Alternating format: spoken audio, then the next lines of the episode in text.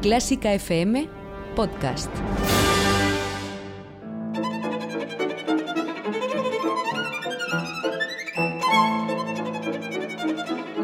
Hoy toca con Carlos Iribarren.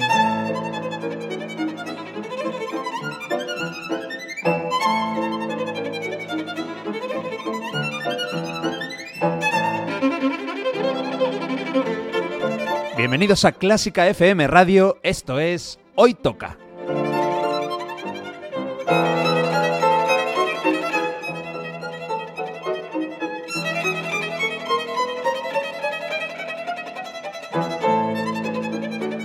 Vamos a escuchar música de calidad, de primera categoría. Algunas piezas son conocidas, otras no tanto, pero todas tienen algo en común. A mí me encantan. Espero que disfrutéis escuchándolo tanto como nosotros haciéndolo. Y por cierto, podéis y debéis seguirnos en Twitter, en Facebook y en Instagram. Esto es Clásica FM Radio.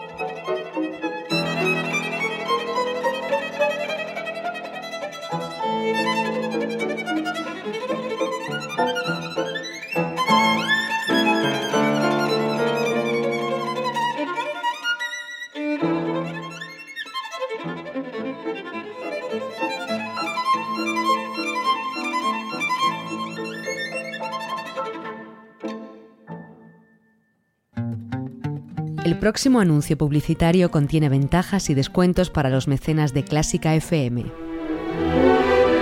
La Orchestra of the Age of Enlightenment, junto a Vladimir Yurovsky y la violinista Alina Ibrahimova, estarán el 30 de mayo a las 7 y media en el Auditorio Nacional de Madrid con obras de Elgar, Strauss y Sibelius, el broche de oro a la 49 temporada de Ibermúsica.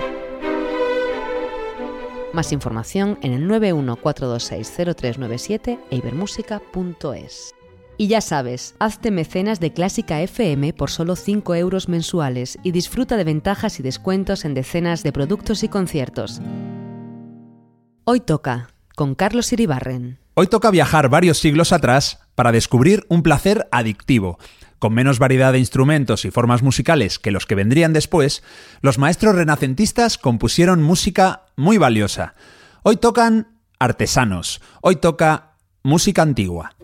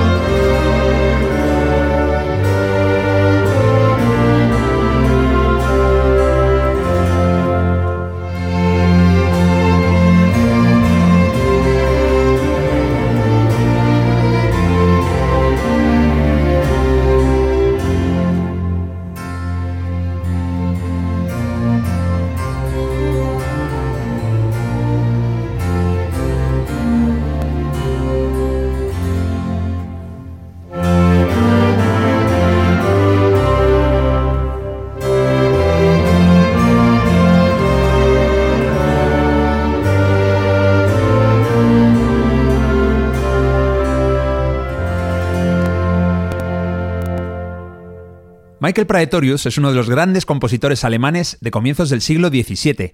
Se cree que nació en 1571, pero lo que parece seguro es que falleció el día de su 50 cumpleaños. Fue organista y maestro de capilla, y su Feria Rosa del Mundo, la sencilla pero preciosa pieza que acabamos de escuchar en la versión de la Orquesta Filarmónica de Berlín, dirigida por Franz Aaron Kiendrich, ha inaugurado este Hoy Toca de música antigua pero no anticuada. Ana Laura Iglesias, ¿qué tal?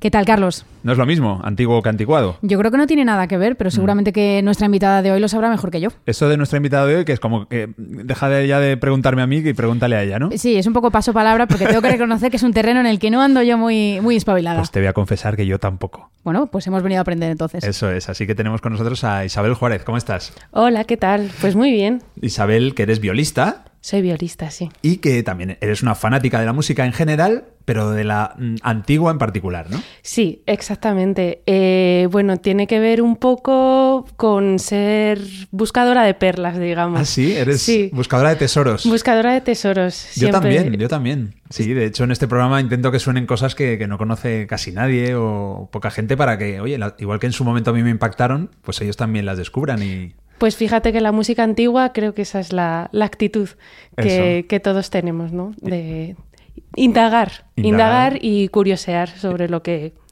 tiene toda la historia de la música para ofrecernos. Ana Laura y yo, imagínate cómo estamos, que de música antigua estamos un poco peces, así que... No hemos encontrado todavía muchos tesoros, pero para eso estamos hoy aquí. Bueno, Claro ver- que sí. A ver si en este programa encontramos eh, pues unos cuantos. Eh, yo admiro mucho, eh, Isabel, no sé si opinas lo mismo, que claro, esta gente, los renacentistas en este caso, ¿no? Nos centramos más o menos en esta época, en el comienzos del 17 o finales del 16, eh, componían sin las referencias que tenemos nosotros. Es decir, eh, Bach, Mozart, Beethoven, que son un poco los que iban dando paso a diferentes épocas, no existían. Entonces partían pues de lo que había hasta entonces y esto es como más, ¿no? Como a mí me parece admirable.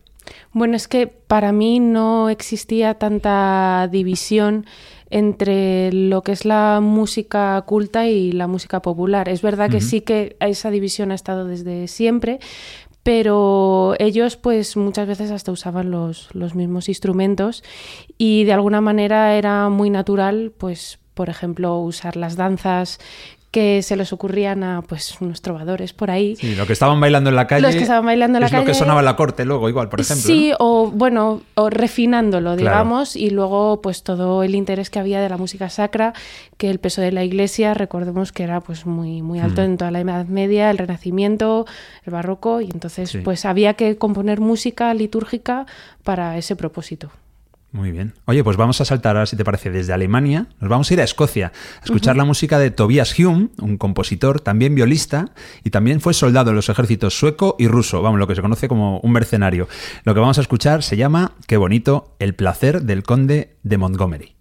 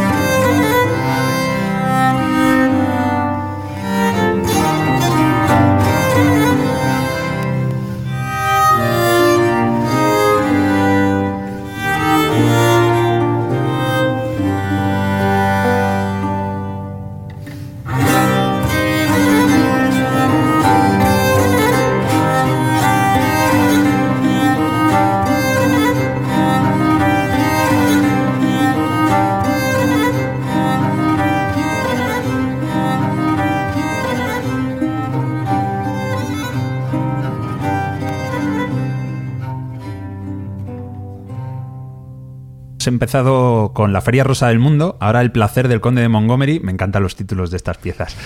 Tobias Hume, por cierto, que tenía cierta rivalidad con otro grande de la época, el británico John Dowland, porque Hume era más de la viola de gamba, que es este sonido inconfundible que acabamos de escuchar, y Dowland más del laúd. Aunque al final del programa vamos a hacer ahí un truco con Dowland y le vamos a cambiar de, acera, vamos a dejarlo ahí. Eh, Isabel, tú eres violista. Sí, yo soy violista, pero de, de brazo. De brazo. Aunque una gran admiradora de la viola de gamba y de hecho, gracias a la viola de gamba yo toco la viola porque cuando... No me- tienen nada que ver como instrumentos. No, no tienen nada que ver como Ni instrumentos. de tamaño ni de forma de. Eh, bueno, de, de tamaño, de, de tamaño, el tema es que las violas de gamba pues tienen muchos tamaños, entonces Ah. es verdad que una viola de gamba soprano puede ser como un, una- una- un violín o una viola de brazo pequeña o una viola de gamba tenor correspondería a las medidas más o menos a un cello, pero la a un chelo, construcción- Ana, a un chelo, te, te das cuenta, ¿no? Esto sí, esto sí, esto sí me lo sé. Esta es la tuya. Esto me lo conozco. Eso, bueno. Pero bueno, tengo que decir que son instrumentos que vienen de familias muy diferentes y que cuando se solaparon en el tiempo, pues hubo una diatriba muy grande en plan de ¿qué eres más de la viola de gamba Ah. o qué eres más del cello? ¿no? Y al final pues parece que ganó el cello. El chelo se quedó, desde luego. Sí, pero yo de pequeña vi esta película tan preciosa que se llama Todas, Todas las mañanas del mundo. Exactamente, y dije, yo quiero tocar la viola. Y claro, luego cuando me apunté al conservatorio, pues eh, era una viola de brazo, porque en mi conservatorio no había viola de gamba, y entonces pues dije, no, no era este. La viola resultó ser otra cosa. Sí, era otra cosa, sí, y... Afortunadamente tú ibas en metro y tenías que cargar la, la tercera parte de peso, ¿no? Exactamente, eso era una ventaja también. Y, y nada, y esa, y esa es la anécdota de por qué tocó la viola. Ya sabéis, hay viola de brazo y viola de gamba. Y por cierto, este Tobias Hume, vamos, era un cachondo. Entre otras cosas, compuso una invención pensada para que dos tocaran la viola de gamba y uno de ellos tenía que ser chiquitito y sentarse en el regazo del otro. ¿Cómo? Uno Sí. encima del otro. A ver, Ana, ¿alguna vez has tocado el chelo con otra persona sentada en tu regazo o tú en el regazo de alguien? He visto vídeos de gente tocando, uno toca el arco y el otro toca la mano izquierda, con dos personas, que debe ser un poco lo que quería Hume, ¿no? Pues algo así debía ser. Yo no, no he visto Fíjate. ningún vídeo. De la época, desde luego, no lo hay. Pero vamos a investigar a ver cómo, cómo, cómo se podía hacer esto de tocar en el regazo. Bueno, vamos a seguir escuchando música antigua y vamos a hacerlo ahora con ópera. La primera ópera de la historia parece que fue La Dafne, de Jacopo Peri. Eh, también fue suya la primera que se conserva, porque la, eh, la Dafne se perdió. Se llama Eurídice. Y basada en ese mismo motivo, está la primera ópera de la historia que, digamos, ha trascendido a lo grande, que se representa y que es muy famosa realmente. Es El Orfeo de Claudio Monteverdi, considerado para algunos como el padre de la ópera. Lo que vamos a escuchar son dos preciosidades, son las dos primeras eh, los dos primeros eh, movimientos de esta ópera, el prólogo, que es una tocata, y el coro, que se llama Lasciate i Monti.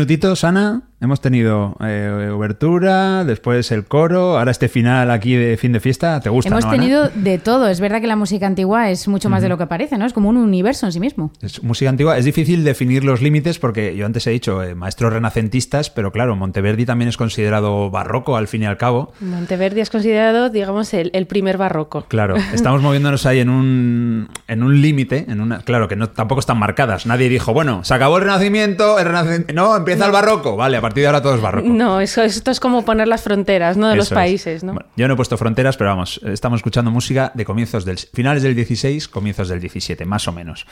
Eh, tiene un encanto especial esta música, Isabel. Sí, la verdad es que sí. Eh, sobre todo, en mi opinión, a nivel tímbrico y a nivel retórico, me parece una música que merece, merece la pena que Mm. se ponga de, de actualidad. Y sobre todo que es muy diferente a lo que estamos acostumbrados a escuchar, por lo menos los que estamos con el barroco, el clasicismo, el romanticismo sobre todo. Esto es otra cosa. Y, es otra cosa. y se agradece, la verdad. Bueno, vamos a descubrir ahora tres piezas relacionadas con España de alguna manera. La primera la compuso Pedro Guerrero, un sevillano. Nacido alrededor de 1520, este sí que es renacentista Sí, este puro y duro. sí. absoluto. Eh, y es el hermano mayor de un compositor más conocido, Francisco Guerrero. Sí. La mayoría de las obras de Pedro se han perdido y atención porque cantó y con contrato fijo, en esa época era más habitual, en la iglesia romana de Santa María la Mayor. Mm, Sí, de hecho, esta época yo diría que es una época dorada de, de- para la música española, la polifonía sevillana, Cristóbal de Morales y mm, Tomás Luis de Victoria. Yo diría que es uno de los, de los momentos más álgidos de la historia de la música de nuestro país. Esta pieza la has escogido tú, Isabel, porque Es- preparando el programa te dije, dime algo que te gustaría que sonara. Y me has dicho, las tres próximas son, son tuyas, vamos. Son de mi cosecha, sí. Y el título de esta es un poco controvertido. Sí, es bastante poco agraciado por lo que pueda significar ahora mismo Di Perramora.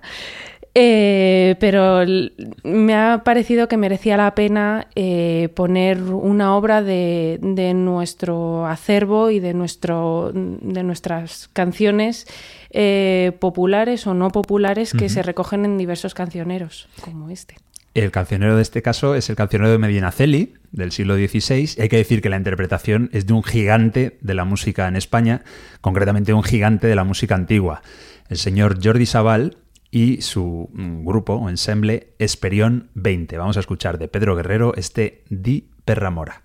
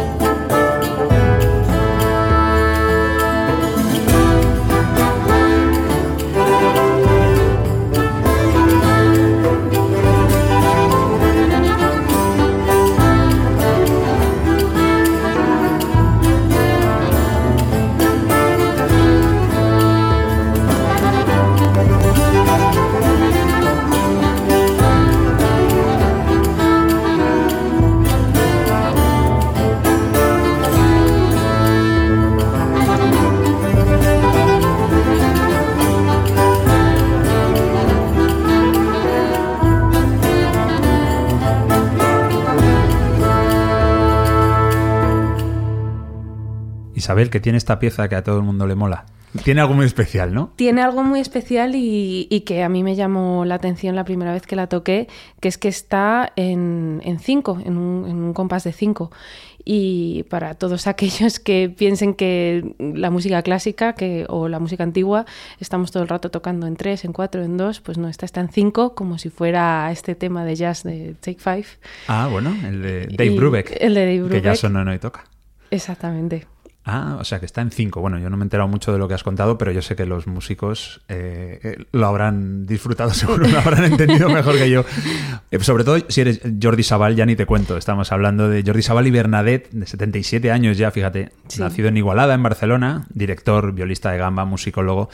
Ha grabado más de 120 discos, muchos con la que fue su esposa Montserrat Figueras, fallecida en 2011, y que ha fundado eh, Esperión 20, el ensemble que acabamos de escuchar, ahora llamado Esperión 21, la Capilla Real de Cataluña o Le Concert des, des Nations, que es todo un referente este hombre. Sí, desde luego es una piedra angular, no solo en, en España, sino en, a nivel mundial. Es uno de los, de los intérpretes e investigadores que más ha dado que hablar y, uh -huh. y más conciertos tiene por todo el mundo. Aunque vamos a seguir escuchando música, ya te digo, como española o muy relacionada con España. Y te digo por qué, porque vamos a escuchar una canción de Etienne Moulinet, que este señor es francés, pero la canción que vamos a escuchar es en español. ¿Esto sí. por qué es? Etienne Moulinet estaba fascinado con, con el folclore de, de, nuestro país y también de, de, del folclore del sur de Francia. Y entonces hizo recopilaciones de canciones que pues que a él le gustaban y que les ponía las armonizaba o les cambiaba ciertas uh -huh. melodías les cambiaba cosas y, y, esta es una de ellas él eh, por lo que yo he investigado tenía unas canciones que eran arias de corte y tenía otras que eran de beber Sí. Arias de beber que eran canciones directamente para, para dedicarse al drinking. Para dedicarse al drinking como si fuera, bueno, pues estos monjes que cantaban pues los Carmina Burana, pues eh, los, eh, hablan mucho pues de, de, la bebida. O... Era un poco el reggaetón de la época, ¿no? O la música de fiesta. La música de fiesta, exactamente. Es que esta división entre que hablamos antes entre música culta y música popular, pues tampoco estaba uh -huh. demasiado delimitada entonces era esa música de fiesta que llevaban, en esta época no había coches, pero llevaban el carromato con las ventanillas bajadas y la música a todo trapo que adelantaban al carromato de al lado y... Y le daba pero bien con el laúd. En plan macarra. Bueno, por cierto, sí. el que vamos a escuchar, voz y laúd, es Jonathan Alvarado, Sí. que me imagino que es un especialista en... Es un especialista en, en, este tipo de música. Yo siempre le he llamado el Silvio Barroco porque lo que él más hace es, eh, bueno, pues por lo que hace Silvio Rodríguez. Silvio Rodríguez te iba a decir que Exactamente. Es, yo, será ese Silvio, ¿no? Sí, ese Silvio que es eh, cantar y, y, toca, y acompañarse, en este caso, con, uh -huh. con el laúd. Bueno, el resultado yo creo que es precioso. A ver si os gusta esta canción, en español además. Por la letra vais a ver que esta canción será de corte, de beber no. Y compuesta por Etienne Moulinier y se llama Orillas del Claro Tajo, que para los despistados es un río que pasa por Toledo y por Lisboa. Orillas del claro Tajo sale la niña de plata, que sin razones se la llevan celos y desesperada. Orillas del claro Tajo sale la niña de plata, que sin razones se la llevan celos y desesperada. Pulidito barquero llega, lleva la barca Pulidito barquero lleva la barca. Perdona niña hermosa que está quebrada. Perdona niña hermosa que está quebrada. Llega, llega la barca. Ay, Ay Jesús que me anegan mis llantos, que celos y amores me quieren matar, que celos y amores me quieren matar. Mirando van los corrillos de galanes y de damas, por ver si entre tanta gente esta sed que tiene su alma. Mirando van los corrillos de galanes y de damas, por ver si enteré tanta gente esta sed que tiene su alma. Pulidito barquero lleva, lleva la barca, pulidito barquero lleva la barca. Perdona niña hermosa que está quebrada, perdona niña hermosa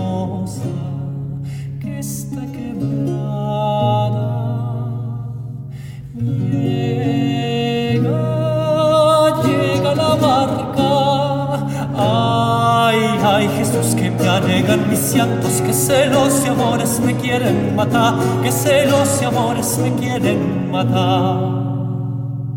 Viola en la margen del río y apriesa al bar que lo llama para vengar en línea su sospecha averiguada. Viola en la margen del río y apriesa al bar que lo llama para vengar en línea su sospecha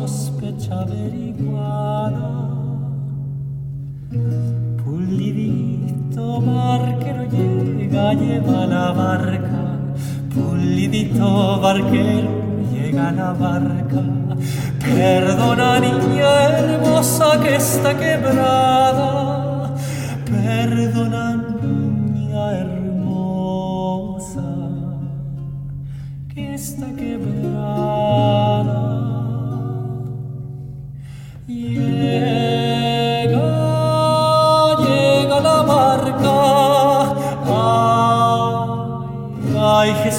me anegan mis llantos, que celos y amores me quieren matar, que celos y amores me quieren matar. Que celos y amores, que celos y amores, que celos y amores me quieren matar, que celos y amores me quieren matar.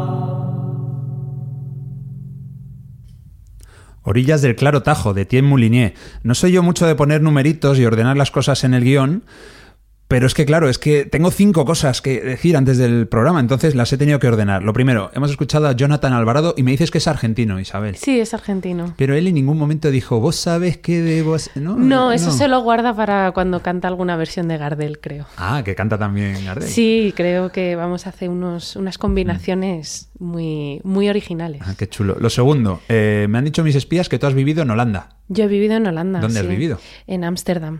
Qué bonita ciudad, ¿eh? Es una ciudad maravillosa. ¿Y tú también dejabas las cortinas abiertas de tu casa como hacen los holandeses, que, que se puede ver la cocina, se puede ver el salón? Sí, bueno, yo tenía la suerte que vivía en un primero, pero es verdad que no teníamos persianas. Ah, ¿ves? ¿ves? sea que- Y no te, no te enfadas porque no haya sonado na- nada de Von Swilling. No recuerdo el nombre, pero es un compositor holandés muy famoso. Sí, de época, ¿no? Swelling, sí. Swelling. Sí, sí, sí. De hecho, la sala de conciertos del conservatorio se llama la, se llama la Swellingsal. Svelling. Eh, El Von este me lo he inventado yo, esto lo he puesto del alemán, me parece a mí que no es. Eh, lo tercero es con qué nos vamos a despedir, con qué pieza, Pues elegida un- por ti también. Pues una pieza que sinceramente a mí me encanta, es de mis piezas favoritas, que son las Lacrime Antique de Don Joe que es para consort de violas da gamba y es una formación que a mí me apasiona, vamos. Y, no- y de verdad que no conozco a nadie a la que le haya enseñado una viola da gamba que no diga, oh, qué chulo, o qué sonoridad, o es un instrumento que, que engancha. Y cuando dices consort de violas de gamba, ¿cuántas tenemos que imaginarnos? Pues en, en este est- caso, perdóname, es el Esperión 20 otra vez. Vamos a, Esperion 20 vamos con a Jordi escuchar a Jordi Sabal. Otra vez. Sí, en este caso es a cinco, o sea, son cinco, cinco voces. Ujú. Eh, pero bueno, según tengo entendido, puede ser. un- son combinaciones flexibles, puede ser a cinco voces, a cuatro o a tres, depende A del- de la formación. Muy bien, la cuarta cosa que he apuntado es, eh, ¿por qué no haces un programa de música antigua en Clásica FM? Pues me encantaría. Me encantaría. Yo no, ma- yo no mando aquí, está la jefa aquí al lado. Pues fíjate que yo creo que esto es un, un universo, como decía al principio, que ahora mismo en Clásica FM no estamos cubriendo y que creo que sería muy interesante. A lo mejor podemos hablar ahora después de Hoy Toca Es y que- pensarlo. Claro que sí. He tenido que llegar yo, Isabel, para hacer aquí poner este, un poco de orden, es que, especial contigo claro. de música antigua, pero oye, que se me ocurre, ya que yo voy a tener que hacer otras cosas, pero no sé, se me ocurre, ¿eh? Ahí, ahí- ahí- ahí lo dejamos. Yo ahí te lo dejo, porque veo que controlas, que igual que me has regalado estas tres piezas para hacer medio programa, pues seguro que conoces 300 y quedaría muy bonito, pero bueno. Tú vamos a hablar, ahora además, después. además, la pieza que vamos a escuchar ahora se llama Lacrimae Antique, más o menos, eh, Lágrimas Antiguas, me imagino. Antique, eh, como decía yo al principio, que vamos a escuchar música antigua y no anticuada. Con eso se puede hacer incluso hay algún juego de palabras, bueno, en fin, anticuarios, an- no sé, tú misma. Decía antes de John Dowland que él era muy habitual de, de las piezas para laúd Y así es como yo le descubrí la verdad, pero no, aquí en este caso va, va- va- la pieza que vamos a escuchar es de Violas de Gamba, que era la de Hume, como sí, contaban. lo que pasa es que creo que van a añadir eh, un instrumento de cuerda pulsada, que supongo que será un archilaúd o un laúd, eh, haciendo la parte del bajo continuo. O sea que va a sonar también entonces Sí. el laúd. Es que Dowland sin laúd, ya lo dice el nombre, ¿no? Dowloud. Sin eso no sería nadie. Y lo quinto que tengo apuntado es despedirnos. Ana Laura, un placer, como siempre. Pues igualmente, Carlos. Hemos retrocedido unos cuantos siglos, pero estamos... Y falta que nos hacía, porque todo esto no lo controlamos, ¿eh? ¿eh? Seguimos teniendo Se esta nos piel, escapa. seguimos teniendo esta piel tersa y sin arrugas que nos caracteriza a los que hacemos clásica FM. Claro, estupendo, entonces. Isabel Juárez, pues un placer eh, haberte recibido como invitada. y, eh, ha, molado un montón el programa. El placer ha sido mío. Qué bien. Pues nada, eh, espero que lo hayáis disfrutado. Os recuerdo que, como siempre, Clásica FM es la emisora con la mejor música del mundo. Eso está, que lo tengo aquí un sello que vino un notario y lo hizo ¡pum! Y está puesto. No me lo invento yo. Hasta el próximo. Hoy toca.